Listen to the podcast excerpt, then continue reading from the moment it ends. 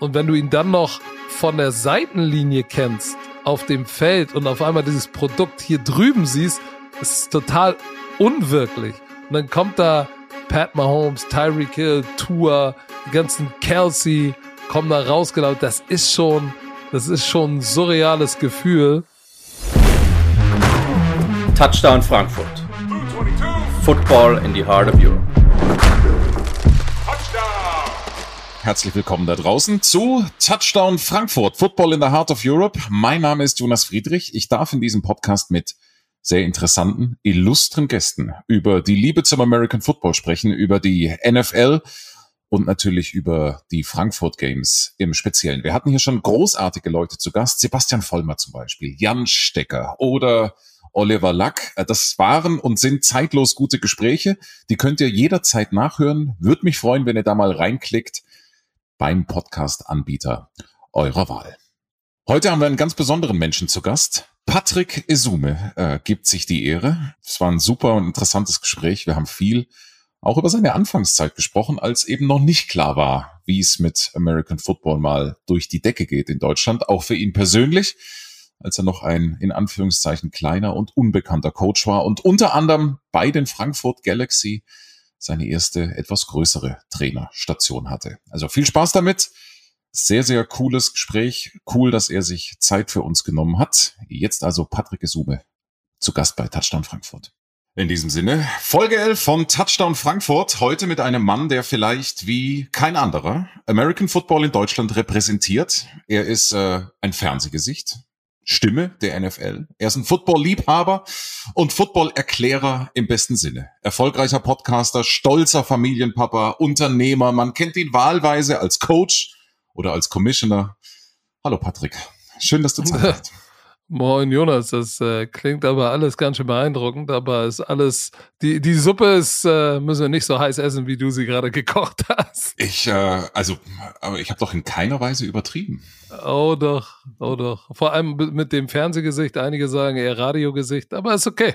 Es, äh, es, du hast ein Fernsehgesicht, äh, du kommst ausgesprochen gut rüber. Dein Terminkalender qualmt, dementsprechend vielen lieben Dank, dass du dir Zeit genommen hast für Touchdown Frankfurt du hast sehr, sehr viele Rollen. Das klang ja gerade schon durch. Wenn du morgens aufwachst, ist dir grundsätzlich immer klar, welche du Rolle an einem Tag äh, übernehmen musst, übernehmen darfst, oder musst du dich manchmal vergewissern, wer du heute bist? Ja, Gott sei Dank, das, äh, du hast ja auch Familie und Kinder, ne? So ist es. So ist es. Dann weiß man eins immer an jedem Morgen, wenn es losgeht, man ist auf jeden Fall an erster Stelle erstmal Papa. So, das ist immer das Wichtigste Ansonsten trägst du oder trag ich äh, jeden Tag welchen Hut auch immer mir gerade vor die Füße fällt. Ähm, das ist halt so, wenn man, wenn man, wenn man viele, viele Dinge gleichzeitig macht, hoffentlich dann auch hintereinander und nicht gleichzeitig, aber wenn man viele Verantwortung hat.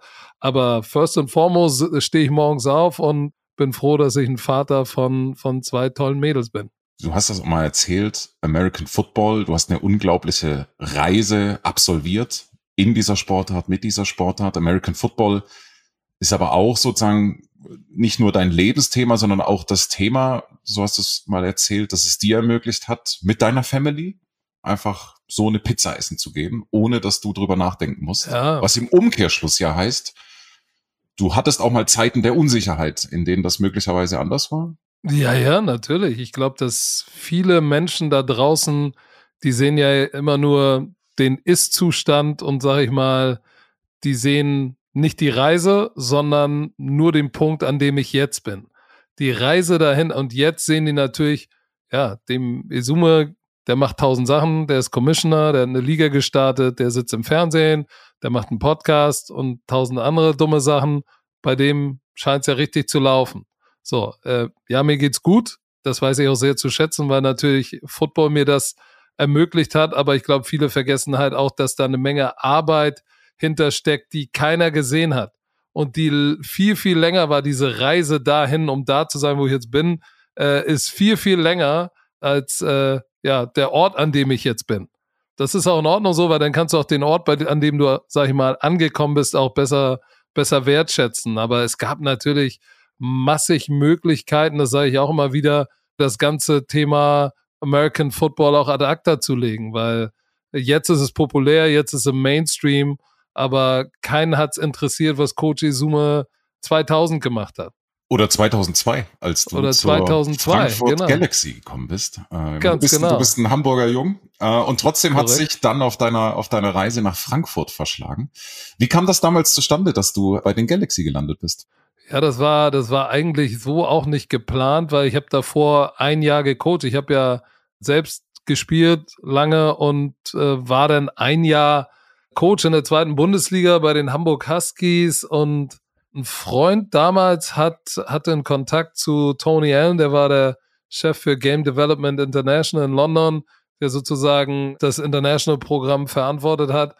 Die kannten sich, der hat ihm von mir erzählt, hat gesagt, du, das ist ein talentierter junger Coach, äh, der wäre was für euch, ja, schickt doch mal die Bewerbung. Ich habe gesagt, ich schicke keine Bewerbung an die Galaxy oder an die NFL Europe. Ich habe ein Jahr Coaching hinter mir. Ich war, glaube ich, damals 6, 26 oder so, habe ich gesagt, das macht gar keinen Sinn. 6 oder 27. Die brauchen da was Besseres als mich. So, und irgendwann kam der Anruf von Tony Allen, ja, wir haben deine Bewerbungsunterlagen erhalten. Und ich habe gesagt, hä? Nee, ich habe gar nichts geschickt. Das heißt, da hat jemand anders sozusagen mich beworben.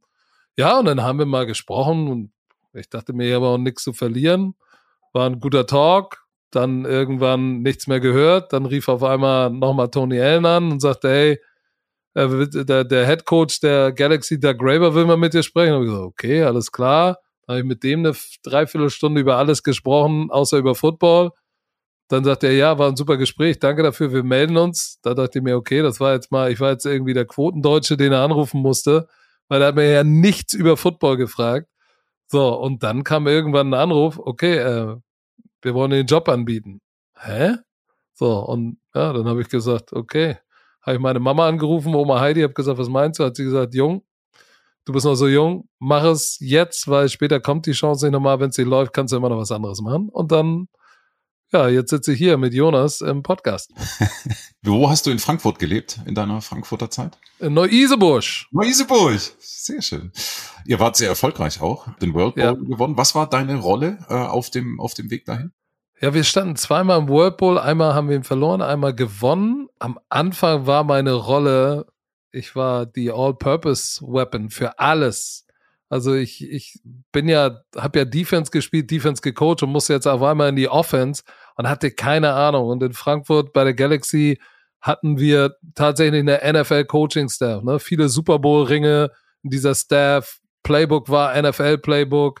Und dann kriegst du so einen riesen Schinken wie die Bibel mit, mit 18 Protections und äh, was? Was? Was ist das? Ich hatte keine Ahnung von nix. So, äh, ich habe mich da im ersten Jahr mit viel harter Arbeit und ganz, ganz wenig Schlaf und Hilfe von Earl Mosley, dem Running Back Coach von den Chicago Bears, da durchgeschlagen. Hab versucht, mich unentbehrlich zu machen. Also äh, dadurch, weißt du, wenn du der einzige Deutschsprachige in dem Team bist, in der Trainercrew, dann bist du natürlich, kannst du dich unentbehrlich machen, weil du halt in Frankfurt alles verstehst, alles lesen kannst und überall helfen kannst. Das heißt, ich habe nicht nur gecoacht, ich habe geholfen, im Hotel äh, lief irgendwas nicht, war äh, das Wasser zu kalt, äh, hat einer, keine Ahnung, den Spülknopf Knopf nicht gefunden. Patrick, ey, der junge Coach, der weiß das alles, jeden Badcheck gemacht. Das war für mich völlig okay, weil ich war total dankbar in dem Alter, wo meine Spieler waren älter als ich. Ich hatte drei Running Backs, wovon, glaube ich, zwei älter waren als ich. Der eine hatte einen Super Bowl mit den Denver Broncos, glaube ich, gewonnen. Ich war total dankbar, da zu sein, habe gesagt, okay, pass auf, du hast noch null Erfahrung, weißt eigentlich noch nichts, besonders nicht über Offense, saug alles auf, mach dich unentbehrlich. Und, und ich war Running Back Coach. Im zweiten Jahr war es dann komplett anders, in derselben Offense. Da, dann übernimmst du dann auch eine andere Rolle, dann hilfst du ein bisschen in den Special Teams, dann haben wir den World Bowl gewonnen. Und im Jahr 3, 2004, kam dann Mike Jones von, von Ryan Fire und den kannte ich schon aus den Camps. So, dann war es schon mal was anderes. Dann hab ich, dann gab es eine neue Offense. Ich habe das, da, ich war sozusagen Run Game Koordinator. Ich habe dann das Run Game installiert und hatte Meetings und äh, mit der ganzen Offense. Das war dann schon was anderes. Weil Mike Jones, ich hatte auch Glück, war ein großer Patrick Summe-Fan, der gesagt hat, pass auf, wir müssen dich vorbereiten, darauf Koordinator zu werden. Übernimm du mal das Running Game, implementier das. Ja, und dann bin ich, äh, öffnete, eröffnete das Franchise in Hamburg. Und dann äh, gab es auch eine private Situation, wo ich sagte, ich muss zurück nach Hamburg. Meine Schwester ist damals verstorben. Das hat einfach Sinn gemacht, auch ein Hamburger Gesicht in Hamburg zu haben. So, und dann kam ich zurück, komplett neue Coaching-Staff, die kannten mich nicht. Ah, ich musste nicht bei Null anfangen. Ich habe äh, Running Back gecoacht und war Special Teams Koordinator, habe gesagt, pass auf, gib mir die Special Teams, weil ich bei den, bei den Raiders im Camp zweimal war und da schon Special Teams gelernt hatte sozusagen. Ja, und dann im letzten Jahr gab es nochmal einen Coacheswechsel, da ist äh, Jack Bignell zurückgetreten und Vince Martino, der Offense-Koordinator und O-Line-Coach, wurde Head Coach. Und der fragte mich dann, Patrick, sag mal, traust du dir zu, die Offense zu machen? Habe ich gesagt, na logisch, kein Problem. Da war ich 33. So, und das war bis dahin, hat noch nie ein Nicht-Amerikaner irgendeine Offense in der koordiniert oder eine Defense. Und ich habe natürlich gesagt, ich hatte es ja auch noch nie gemacht. Aber ich habe gesagt, natürlich kann ich das. Und dann habe ich es gemacht und wir haben den World Bowl gewonnen. Lief wohl nicht so schlecht. Du hast überhaupt sehr, sehr viele und auch echt interessante Stationen gehabt als Trainer. Also du warst äh, dann auch in der GFL, warst einmal Coach of the Year, du hast den German Bowl zweimal gewonnen, den Euro Bowl diverse Male, warst Europameister mit Frankreich. Den German Bowl habe ich nur einmal als Trainer gewonnen und einmal als Spieler. Das, äh, das rechne ich zusammen, ganz äh, automatisch. Achso, oh, ne? sorry. Also, ich wollte ja nur korrekt sein, nicht, dass einer sagt, der Isume schmückt sich mit falschen Federn. Fehlst dir auf dem Platz zu stehen? Ja, auf jeden Fall. Das ist meine große Leidenschaft. Die Interaktion mit den Spielern, die Theorie, das Schachspiel, Battle gegen den anderen Trainer, junge Männer zusammenzubringen und tatsächlich denen auch mehr mitzugeben als nur Football, sondern tatsächlich auch irgendwie äh, eine übergeordnete Rolle zu spielen im Leben von jungen Männern, die ja eigentlich, sagen wir mal, von 20 bis 30 diesen Sport spielen und dann, dann kommt ja auch irgendwann mal das normale Leben. So, das fehlt mir sehr. Auf jeden Fall. Dafür hast du äh, ja sozusagen eine sehr, sehr einflussreiche Rolle mittlerweile äh, im Fernsehen als äh, ja, Fernsehgesicht und Fernsehstimme. Du machst das jetzt seit in etwa acht Jahren ähm, mhm. in einer Rolle, in der du, sagen wir mal, auch mit dazu beigetragen hast, dass die NFL im Speziellen einen Popularitätsschub bekommen hat in Deutschland. Gab's, als du angefangen hast und gemerkt hast, es geht voran mit der NFL, so ein Punkt, an dem du wirklich gespürt hast, jetzt macht's Klick, ähm, das Thema wird jetzt richtig groß und äh, ist quasi nicht mehr aufzuhalten? Puh, das, ja, das ist schwer. Es ist ja so ein, sag ich mal, schleichender Prozess mhm. von, du sitzt da in einer Randsportart als Experte, 15, 16, 17 wird's dann immer größer, dann auf einmal erkennen dich Leute auf der Straße, hey, ich guck dich doch, so, ist lustig. Aber ich glaube, als der Buchverlag Edel mich gefragt hat, ich saß mit, die sitze auch in Hamburg, äh, mit denen saßen wir zusammen, weil die wollten mal mit mir sprechen über ein Footballbuch, über Geschichte, was ich erlebt habe. Und dann saß ich bei denen und habe davon gesprochen und ein paar Anekdoten rausgehauen und die sagten dann sofort, hey, wir müssen ein Buch schreiben. Da dachte ich mir, hä? Ein Buch? Hey, aber what the hell? Okay, alles klar. Wird zwar wahrscheinlich, werde ich vier Bücher verkaufen, meine Mutter, meine Schwester, meine Frau und noch ein Kumpel. Aber hey, wenn ich die Möglichkeit bekomme, probiere ich das mal, weil wehtun tut's nicht, kostet dann nur Zeit. So, und als das Ding dann tatsächlich bei Amazon vorm Release auf 1 war und dann in der Spiegel Bestsellerliste bei 1 eingestiegen ist, das war der Moment, wo ich gedacht habe, wo, warte mal ganz kurz, das ist jetzt nicht Fernsehen, das ist ein Buch, Spiegel, Bestseller Nummer 1, was, wie, was ist denn hier los? Shit, das geht jetzt los. Ich meine, das Buch heißt ja auch Believe the Hype, so, weil da kam so langsam diese Ahnung, alle haben gesagt, ja, Football ist ja jetzt ein totaler Hype. Und ich habe gesagt, ja, warte mal ab, Leute, da, da geht noch was. Und, und ich glaube, im letzten Kapitel spreche ich so davon, was noch kommt und was noch kommen wird. Und das ist alles übertroffen worden. So, und das ist schon, aber da war mir klar, als wir auf eins eingestiegen sind, dass ich gesagt habe, verdammt, das wird ein dickes Ding. Und danach die ganzen Super Bowls, wenn du dann nochmal mit Robert Kraft sprichst, dann waren aus der NFL Europe Zeit gab es Interns und Spieler, die auf einmal in der NFL im New York Office sitzen, die du dann kennst, die triffst du beim Super Bowl und dann kriegst du mit, okay, ja, Deutschland wird immer wichtiger, wir kommen nach Deutschland, auf einmal sind sie in Deutschland und jetzt zwei Spiele dieses Jahr gehabt. Das ist schon schneller gegangen, als ich gedacht hätte, aber so 2017, 18 war der Punkt, wo ich gesagt habe, oh shit, jetzt ist es real. Wie fandst du die Frankfurt Games eigentlich? Also beim ersten warst du dabei? Das war was oder ist was Besonderes, wenn du NFL Football, den kennt man ja nur aus dem Fernsehen oder einige wenige sind mal rübergeflogen, kennen ihn von vor Ort. Und wenn du ihn dann noch von der Seitenlinie kennst, auf dem Feld und auf einmal dieses Produkt hier drüben siehst, ist es total unwirklich. Und dann kommt da Pat Mahomes, Tyreek Hill, Tour, die ganzen Kelsey kommen da rausgelaufen. Das ist schon, das ist schon ein surreales Gefühl. Die Atmosphäre ist natürlich Weltklasse schon davor in der Stadt, die Tage davor. Wir haben ja auch mit Football Bromance die Bromania gehabt und unseren Live-Podcast. Da, das ist ja Wahnsinn, was da los ist. Und unabhängig vom Spiel ist das alles, was so drumrum passiert, ist einfach faszinierend. Ich liebe das. Wir haben eine kleine feste Rubrik äh, in diesem Podcast, den Touchdown Frankfurt. Achtung, sie heißt Two-Minute Warning. Ich lese dir zwei Begriffe vor und du musst dich blitzschnell für einen entscheiden. Okay. Two-Minute Warning. Bild oder Mopo? Mopo. HSV oder St. Pauli? Beide. Deutsche Bahn oder Autobahn? Autobahn. Sweet Caroline oder Country Roads? Country Roads. iPhone oder Android? iPhone. Taylor oder Giselle? Taylor. Mit oder ohne Kohlensäure? Mit. Sehr gut. Ich danke dir. Das war's schon. Das, das war's schon. Das war, ich weiß, auch mit, mit Rücksicht auf deinen engen Terminkalender, äh, das wird eine sehr, sehr, äh, eine, eine sehr schnelle Two-Minute-Warning, äh, die ich hier einstreue. Weil ich mit dir auch äh, gerne noch über die European League of Football sprechen möchte, ähm, was äh, in Frankfurt natürlich auch von besonderer Bedeutung und von Relevanz ist. Und vor allen Dingen auch, weil die European League of Football ja dein, mit dein Baby ist. Und ich mich schon frage, wann war eigentlich sozusagen bei dir innerlich die Geburtsstunde dieses Babys? Wann hast du zum ersten Mal daran gedacht und dann auch daran geglaubt, das ziehe ich durch und das wird mein Ding?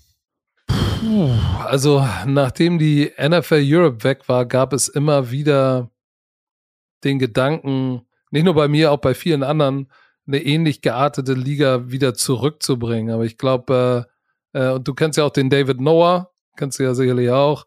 War zu Gast hier vor vier Wochen. Siehst du, so ähm, 2017 war eigentlich der Punkt, wo ich gesagt habe, ey, die, die Zeit ist reif für eine professionalisierte Liga, die auch im Fernsehen läuft, weil einfach die Plattform für American Football, die die NFL sozusagen bedient hat, die ist so groß geworden, dass, dass man einfach wusste, es funktioniert im Fernsehen und ist massenkompatibel. So, und ich war damals halt sehr frustriert mit dem, was im europäischen Football auf Verbandsebene los war, dass ich gesagt habe, ey, wir müssen uns da mal auf den Weg machen. Ich kannte ja auch David Noah, der hatte dann einen, einen Freund, Sascha Küster, der leider schon verstorben ist, der mir dabei helfen wollte. Äh, der ist dann verstorben, dann ist das Ganze natürlich erstmal, war es ein Schritt, Schritt zurück auf jeden Fall. Und ich musste dann für mich auch nochmal überlegen, okay, war das der richtige Weg, einen Verband zu gründen, weil das war so ein bisschen der Plan mit Sascha Küster, hab das dann überworfen, dieses ganze Verbandskonstrukt und habe gesagt, nee, eigentlich muss man wirklich mit einem ähnlichen Konstrukt wie die NFL, nicht wie die NFL, weil die NFL ist im Besitz der Franchises, aber dieses Franchise außerhalb des Verbands, Kapitalgesellschaften, die sich zusammenschließen, um Sport zu professionalisieren, das Ganze auszugliedern, das wurde dann immer größer. Also 2017 war der Punkt, wo man, der erste Punkt, wo ich gesagt habe, jetzt muss es losgehen. Dann gab es einen kleinen Rückschritt, das passiert. Und dann so ein kurz vor Covid ging es, oder ja, das Jahr vor Covid ging es dann, habe ich gesagt, okay, jetzt mache ich Butter bei die Fische und jetzt lege ich los. Und ja, dann ging es los konnte viele Menschen davon überzeugen, konnte vor allem Alex Rösner, den damaligen Senior Vice President of Sports bei RAN und auch Daniel Rosemann, damaliger Senderchef von Pro7 überzeugen und die Teams, ein paar Teams und, und Kapitalgesellschaften oder, oder Shareholder-Gruppen begeistern dafür. So, und dann hattest, hattest du Teams, dann hattest du Fernsehen, aber dann brauchst du ja immer noch jemanden, der auf der Business- und Medienseite ein Visionär ist und vor allem auch das finanzielle Backing mitbringt. So, deshalb war es dann für mich einfach zu sagen, okay, der ehemalige Chef da bei Pro7, Jelko, der die Rechte der NFL ja überhaupt erst nach Deutschland geholt hat, der war nicht mehr bei ProSieben, habe ich Jelko angerufen und gesagt, Jelko, wir müssen uns treffen. Er ist auch Hamburger, wohnt aber in München. Dann haben wir uns im Geschwistercafé in Eppendorf getroffen, kurze Dreiviertelstunde gesprochen und haben gesagt, okay, let's go. Das ist bis heute eure Grundlage äh, dafür? Das ist die Grundlage. Geschwistercafé gibt's leider nicht mehr, aber da, da wurde es konkret. Weil er hat die Vision geteilt, mhm. gesehen und natürlich dann auch mit seiner Erfahrung auf der medialen Seite auch nochmal, sag ich mal, auf einen ganz anderen Level gebracht. Weil ich komme natürlich von der Football-Seite. So, ich bringe, ich konnte Fernsehen bringen, ich konnte die Teams bringen das Know-how auf der Football-Seite, aber das Business-Know-how, wie du so eine Liga dann tatsächlich auch medial aufziehst, das wusste ich nicht. Und dann, wenn du was nicht weißt, dann hol dir den Besten dazu. Das habe ich getan. Und so halten wir es ja immer noch. Jelko macht die Business-Seite, ich mache die Sportseite. Ja, das ist jetzt, wir, wir hatten ja gerade unser Finale, das ist schon das dritte Finale. Es ist krass, wie schnell das alles ging.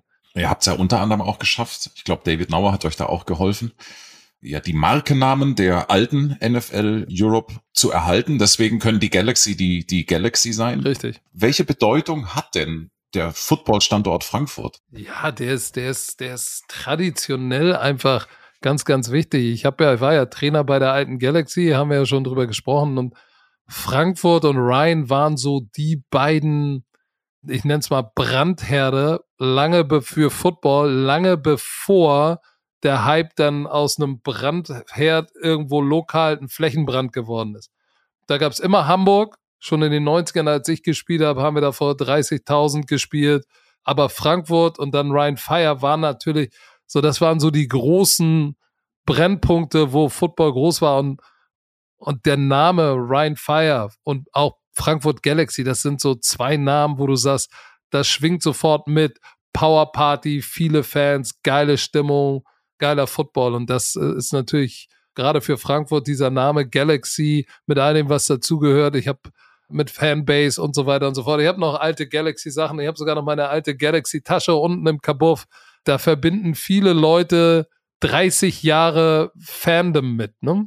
Und das ist natürlich eine großartige Basis. Mit auch ein Grund dafür, warum äh, die ELF sehr erfolgreich läuft. Also drittes Finale, du hast es, du hast gesagt, schon äh, jetzt sind, wenn ich es richtig gelesen habe, 15.000 Karten verkauft für die Feltins Arena auf ja, Schalke. Ähm, ich glaube jetzt mittlerweile sogar schon wieder ein paar mehr, aber noch ein paar mehr, ja. Ja, Manchmal das gibt's ist ambitioniert. Das ist ambitioniert, natürlich. Manchmal gibt's aber auch ein paar schwierige Themen, die du bestreiten musst. Das ist eine Startup-Situation. Wenn wir jetzt an die letzte Saison denken, keine Ahnung, Prag beispielsweise, bist du dann manchmal auch so ein klein bisschen Krisenmanager? Wie, wie managst du es? Kleines bisschen? Weiß ich nicht.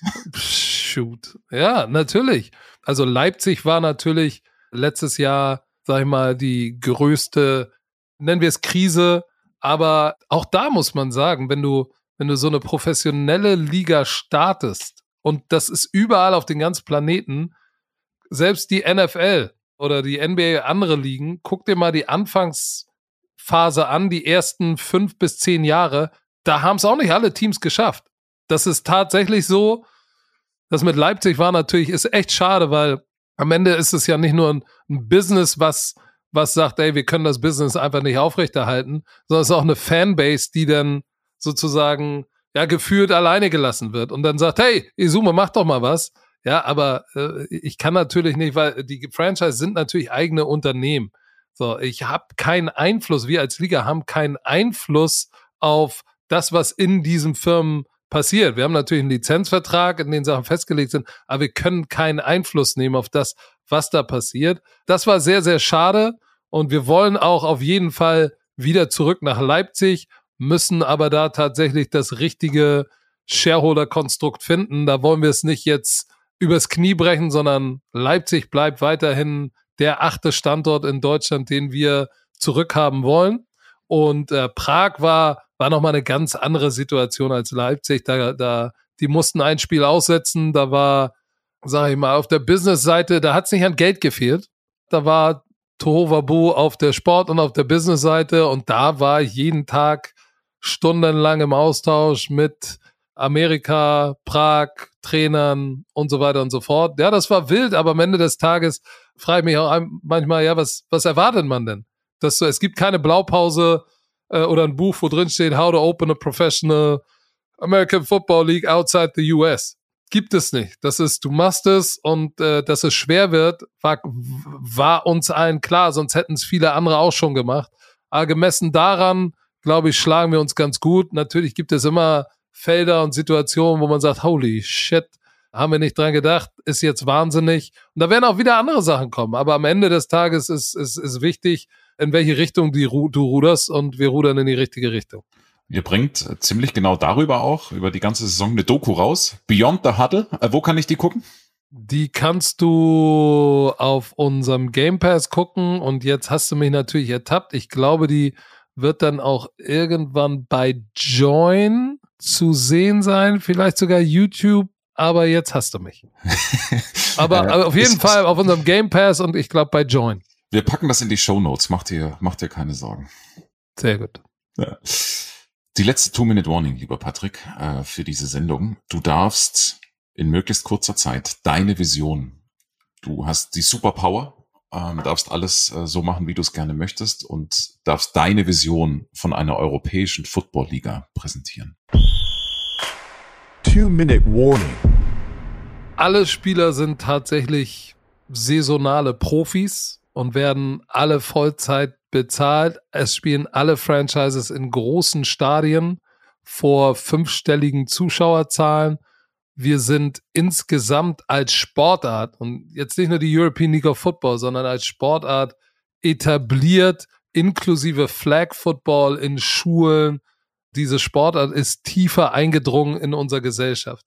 So, das, das wünsche ich mir, das ist meine Vision, weil ich könnte jetzt sagen, ja, die ELF muss dies, dies, dies, das und diese, sag ich mal, äh, Benchmarks erreichen, hilft alles nicht, wenn Football nicht ein Teil unserer Gesellschaft wird. Deshalb wünsche ich mir, dass Flag Football äh, in die Schulen kommt, noch tiefer verwurzelt wird und Football insgesamt einen größeren Stellenwert hat, dann medial, und zwar nicht nur die NFL, sondern auch alle anderen Ligen, medial und das in ganz Europa und in die großen Stadien kommt, weil ich glaube, wir haben bewiesen, dass wenn du, du musst, es muss nicht NFL sein, um ein großes Stadion voll zu kriegen.